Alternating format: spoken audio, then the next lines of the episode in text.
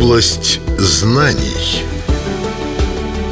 Лекция на радио «Звезда». Мозг современного человека.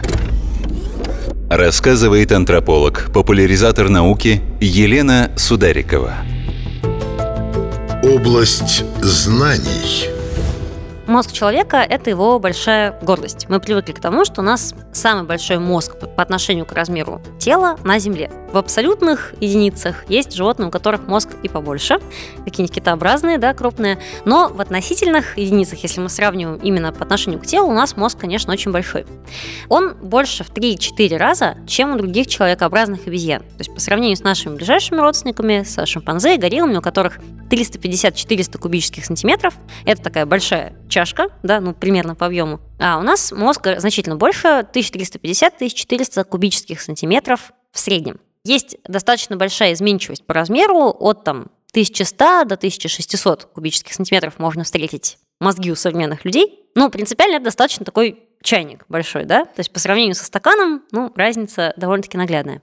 Естественно, для антропологов много вопросов связано с тем, почему мозг такой большой вырос, нужен ли он такой большой, вообще что он обслуживает в этом своем размере, потому что у него есть достаточно очевидные негативные свойства. А, в частности, мы с вами двуногие животные, у нас достаточно узкий малый таз из-за двуногой походки, и женщинам довольно трудно рожать. То есть если погуглить картинки или видео, как рожают другие животные, можно от зависти просто умереть, потому что все рожаются скучающим видом, когда этот крошечный детеныш уже выйдет и пойдет заниматься своими делами, можно будет тоже наконец пойти поесть, например.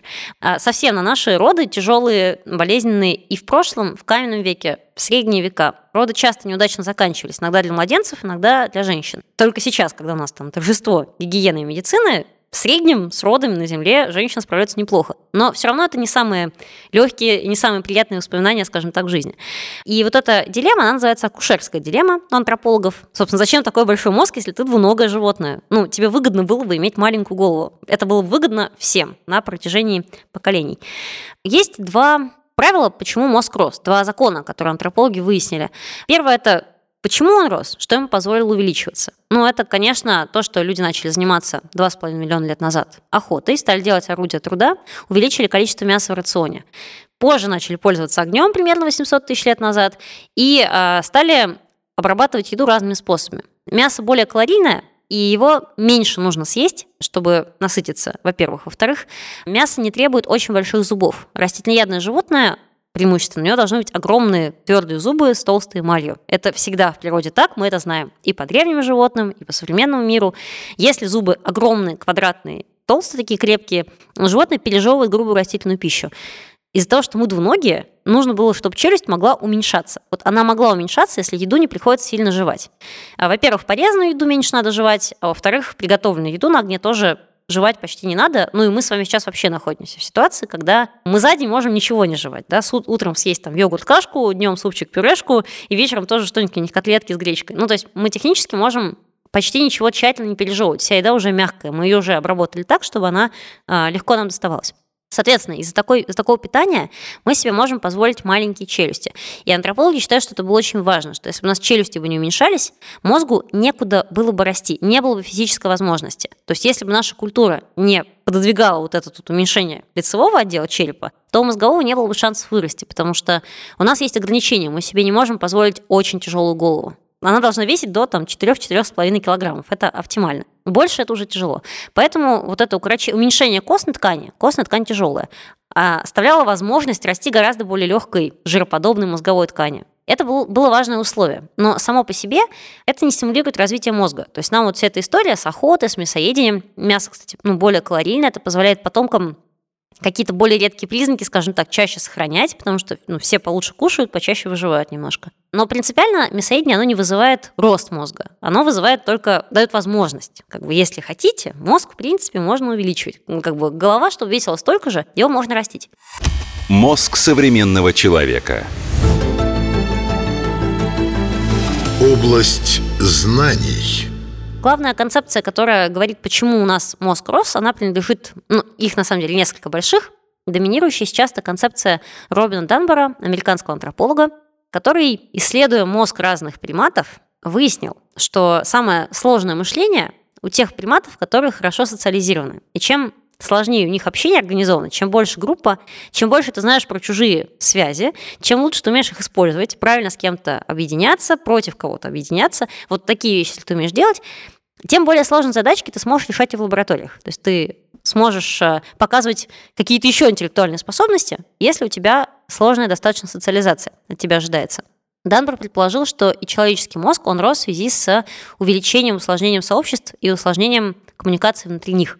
И это было хорошо достаточно подтверждено. Сейчас, когда антропологи подходят к этой теме, обычно ну, базовая вещь, с которой они отталкиваются, что у нас мозг вырос, чтобы мы общались, чтобы мы сплетничали, потому что важно знать, у кого с кем какие связи и как их использовать, чтобы мы лгали, потому что ложь — это с точки зрения такой большой биологии, ложь — это когда ты не делишься какой-то информацией. То есть ты часть информации оставил себе и ни с кем, ну или с кем-то еще ею не поделился. Ты оставил себе довольно-таки ценный источник. Э, ложь не обязательно, кстати, вербальная. Словами лгать гораздо проще, конечно, но в принципе если ты нашел какую-то очень ценную еду, какой-то ресурс и спрятал, и делаешь вид наивно перед своим альфа-самцом, что ты ничего о еде не знаешь, это тоже ложь, хотя она проще устроена, но механизм принципиально тот же самый. Лгать, сплетничать, и да, он определяет еще третий э, столб развития головного мозга, да, интриговать, собственно. Если ты уже как бы посплетничал, уже знаешь о каких-то отношениях где-то, можно что-то на этот счет придумать. Интересно, что э, сплетни, ложь, интриги существуют на самых примитивных уровнях в простых довольно-таки сообществах приматов, например, в группе павианов, а, за которыми любит наблюдать Роберт Сапольский, у него много работ по ним, часто наблюдается, что если записать какую-то коммуникацию двух павианов, она может быть дружелюбная, какой-то груминг, она может быть враждебная. Враждебную записать легче, потому что она громче.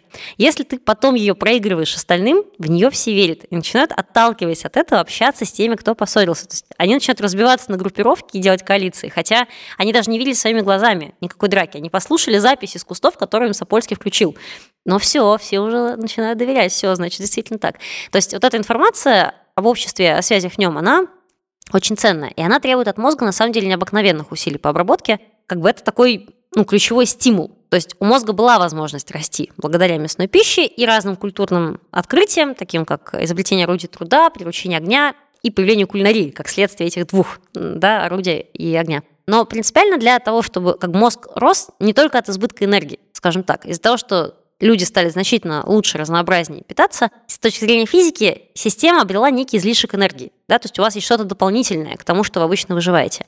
А в эволюции обычно, если кто-то находит для себя место вот такого избытка энергии, то он обычно усложняется. То есть те усложнения, которые вообще мы в палеонтологии отслеживаем, да, что у нас с вами там были рыбки, а появились четвероногие животные, а потом у них появились кожные покровы, потом там кто-то стал млекопитающим и так далее. Вот такие сложные большие шаги эволюционные, они обычно делаются потому что кто-то нашел экологическую нишу, в которой есть невостребованная энергия. Никто не умеет ее брать, вот кто-то научился, все, у него теперь есть некий свой эволюционный путь. Не всегда легко предсказать, какой он будет. Про наших предков тоже трудно было сказать, что они отрастят себе такие головы. Когда ты смотрел 4 миллиона лет назад на австралопитеков, двуногих, маленьких, легких, изящных, с крошечными головами и большими челюстями, ничто не подсказывало, скажем так, там, какому-нибудь ученому, ну вот не антропологу, а какому-нибудь пришельцу ученому, что эти животные будут отращивать мозги. Ну и вообще на планете Земля не принято отращивать мозги, потому что мозг очень дорогостоящий орган. Наверное, многим известно, что четверть кислорода и четверть глюкозы, то, что мы за день потребляем, используется только на мозг. Четверть – это очень дорого. Ну, то есть ни один другой орган столько на себя не требует. А, есть э, интересная версия, кстати, у антрополога по фамилии Айелла, Лесли Айелла, крупный достаточно анатом американский, которая э, предположила, что важным фактором для роста мозга было уменьшение кишечника. То есть вот все, что я сказала о мясе, да, об орудиях труда, об огне, что это сказывалось не только на зубах, но и на отделах ЖКТ пониже зубов, и в частности, что более обработанная пища, она не требует такого длинного кишечника для усвоения пищи. И позволив себе более короткий кишечник, он у нас, кстати, правда достаточно короткий. Если вот взять такое млекопитающее в вакууме, предположить, какой у него кишечник будет по длине, должен быть побольше, чем у нас, ну, хотя бы раза в полтора, а скорее в два. То есть он, правда, у нас коротковат. И вот Аела предполагает, что то, что не тратится на кишечник, опять же, то есть оттянутые да, ресурсы, они, опять же, могли быть потрачены на мозг. Кстати, оба органа достаточно дорогие, потому что кишечник тоже ну не сказать, что прямо разумен, но все-таки там 200 миллионов э, нейронов, нервных клеток. И это такая солидная достаточно система информационная, хотя мы привыкли его недооценивать, но на самом деле тоже довольно дорогой орган, но все-таки дешевле мозга. Мозг очень дорогой. И предположить, что он вырастет у нас Было бы сложно. Однако это случилось. Считается, что ключевые факторы, социализация, которая подталкивала нас к его усложнению, все эти сопутствующие разные активности, которые а, позволяли ему расти разными способами. Мозг современного человека. Область знаний.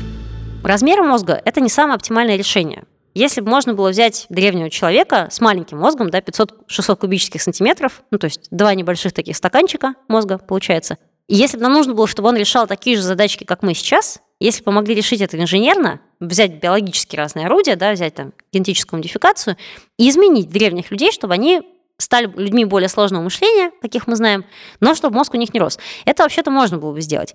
Но эволюция, она не работает как инженер. Она не работает конструкторски, она работает с тем, что есть. И а, обычно самое простое решение, которое уже работает, оно и приживается. Ну, как самое простое? Любое, которое работает. Вот представьте, что вы оказались в комнате, у вас какое-то количество предметов случайных, и вам нужно решить какую-то задачу. Вот как бы вы ни решили, это зачет. Все, это значит, что в эволюции вы сейчас выжили. Вот эволюция, она работает с тем набором подручных средств, которые есть. И для мозга самым простым способом усложнения было увеличение. То есть увеличить – это самый тупой и примитивный, не очень удобный в нашем случае способ для того, чтобы мозг справлялся с более сложными задачами. Когда Робин Данмарк, который я уже упоминала, пытался понять, где в нашем мозгу все сложные способности, ну хорошо, вот он говорит, да, что чем сложнее социализация, тем более сложные интеллектуальные задачки животное решает. Хорошо.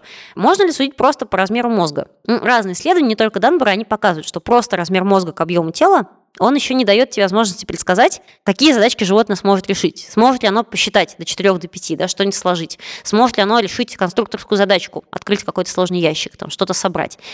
Сам по себе размер, он еще ничего не говорит. Но а, есть в мозге несколько вещей, которые подсказывают ученым, на какие интеллектуальные совершения способно то или иное животное. А, во-первых, это а, новая кора. Это верхний слой мозга, он образует извилины и борозды. И все поговорки, которые прижились в нашем языке, вот пошевели извилинами, вот это все, сколько, сколько хоть этих извилин, они все очень дельные на самом деле. Люди в прошлом говорили это не из-за того, что по науке хорошо понимали, да, почему у нас мозг такой негладкий на поверхности. Вот. Говорили это вроде как в шутку, а на самом деле за этим стоит э, достаточно ну, большая научная истина. Все самые сложные функции, которые мы умеем реализовывать, вот любое абстрактное мышление, математические задачки, ориентация на картах, ну, в общем, какие-то эти сложные танцы, на, на, на самом деле танец, который ты разучишь, это сложная достаточно вещь. Она механическая, но она требует довольно специальной памяти довольно специальной обработки. Вот все эти сложные виды деятельности, они обрабатываются в новой коре. Новая кора – это верхний слой мозга. Чем он толще, э, тем лучше обычно животное решает задачки. Но а, можно увеличить толщина, она нам о чем говорит, что в новой коре много нейронов, вот их там много штук, между ними много связей, мы их можем как-то использовать неожиданным способом. Можно увеличить новую кору, увеличивая толщину, это, собственно, это наш с вами путь частично, но есть более важный фактор, можно увеличить новую кору, а, если увеличивать ее площадь. Если с мозга шимпанзе, как вы помните, это большая кружка, снять новую кору, то она будет э, размером с такой небольшой на свой платочек. То есть она довольно плотно сидит на мозге, и извилины у шимпанзе есть, их немало, но они не в таком большом количестве, как у нас представлено. Если с мозга современного человека снять новую кору, это большое полотенце банное. И если вы обратно его положите, оно все помнется. Вот эти извилины борозды, они нужны, они инженерно оправданы, потому что они увеличивают поверхность суперважного слоя мозга, который обрабатывает суперсложную информацию. Мозг современного человека. Область знаний. И Данбар как раз, у него целая серия исследований вот этих вот про приматов, про людей, да, как, как бы какого размера социализацию мы можем поддерживать, какого размера достижения нам доступны в силу того, что мы умеем общаться сложным образом. Потому что тоже у всех разные ну, интеллектуальные способности из этого вытекают. Это, кстати, интересно, потому что вот э, когда с детьми или подростками разговариваешь и спрашиваешь, зачем у нас такой большой мозг, зачем он вырос, они обычно говорят очень идеалистичные вещи о том, что чтобы решать сложные задачи, чтобы делать изобретения, осваивать мир, космос, там, ну, в общем, для, для великих вещей. На самом деле, все, что они перечисляют, это побочка. Мы, правда, это способны, это здорово, никто этого не обесценит, научно-технический прогресс – это здорово. Но это побочный эффект от того, как мы сложно коммуницируем, и как много мы понимаем про то, что думают другие люди, и как умеем использовать это там в своих каких-то интересах и целях. Данбор анализировал размер новой коры по отношению к размерам всего мозга. То есть он не мозг по отношению к телу да, оценивал, то, с чего начала, и то, чем антропологи очень долго занимались. Ну и сейчас-то для зоологов все еще является ну, неким критерием все-таки оценки, насколько вообще способно животное на какие-либо интеллектуальные свершения. Но если мы хотим детальнее вы разобраться да, в нюансах интеллекта, то нужно оценить размер новой коры, именно верхнего слоя мозга, по отношению ко всему мозгу, ко всему этому объему. Сколько она занимает. Ну, в этом я никого не удивлю. В этом мы тоже люди-рекордсмены, у нас она самая большая. Хотя, кстати, не самая извилистая, потому что китообразных из-за того, что они живут в другой среде, вода, она плотная, и там сигналы анализируются совсем иначе. Для того, чтобы анализировать звуковые сигналы, очень высокой частоты и с очень маленькими колебаниями между ними. Для этого мозг большой оправдан. То есть, хотя социализация у китов попроще, чем у нас в среднем, хотя тоже, кстати, есть исключения, но мозг у них даже более извилистый, чем у нас. Но по отношению к телу он не так велик, а и новая кора все-таки не так велика, как у нас, хотя с вильными все и хорошо. Есть еще одна черта мозга, которая заставляет людей нашего вида а, гордиться этим как бы органом, а, это размер лобных долей. Это третье важное отличие. У нас большой мозг, у нас очень большая новая кора, и исследования показывают, что это важно для нас. И когда а, школьные учителя говорят что-то про извилины, это оправдано. То есть действительно в подростковые годы они активно закладываются, формируются. В это время нужно изучать много разных вещей. Поэтому школьная программа такая сложная, и приходится изучать кучу разных предметов. Хотя, когда ты вырастешь, ты будешь специалистом ну, в некоторых из них, да, не во всем спектре школьной программы. Есть извилины, есть размер мозга. Третья важная черта – это лобные доли. Потому что новая кора, она, конечно, покрывает весь мозг, но у нее есть более и менее важные функциональные зоны, что ли. Ну, как важные?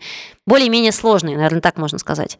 Лобные доли, они позволяют человеку контролировать свои эмоции и вообще делать разные волевые штуки. Ну, делать домашнее задание, когда не хочется. И вообще заставлять себя что-то сделать, что сейчас нужно. Вот этот э, центр принуждения, да, некий волевой центр мотивационный, когда мы сами решаем, что мы сейчас должны сделать, должны, а не хотим. И лоб у нас у людей нашего вида, людей разумных-разумных, э, он самый высокий, по сравнению со, со всеми людьми, и он поднимался именно нашего вида. То есть до последних 300 тысяч лет лоб был достаточно пологий, и за бровями он скашивался назад. Мозг мог быть достаточно большой, решаемые задачки могли быть довольно сложными. Но лоб не был поднятым. Именно для нашего вида характерно, что лоб высокий, если себе на лоб положить палец, он стоит перпендикулярно полу, да, то есть он такую вертикаль образует. А с другими древними людьми это бы не сработало. Если им положить палец на лоб, он а, смотрит назад, как бы лоб скошенный.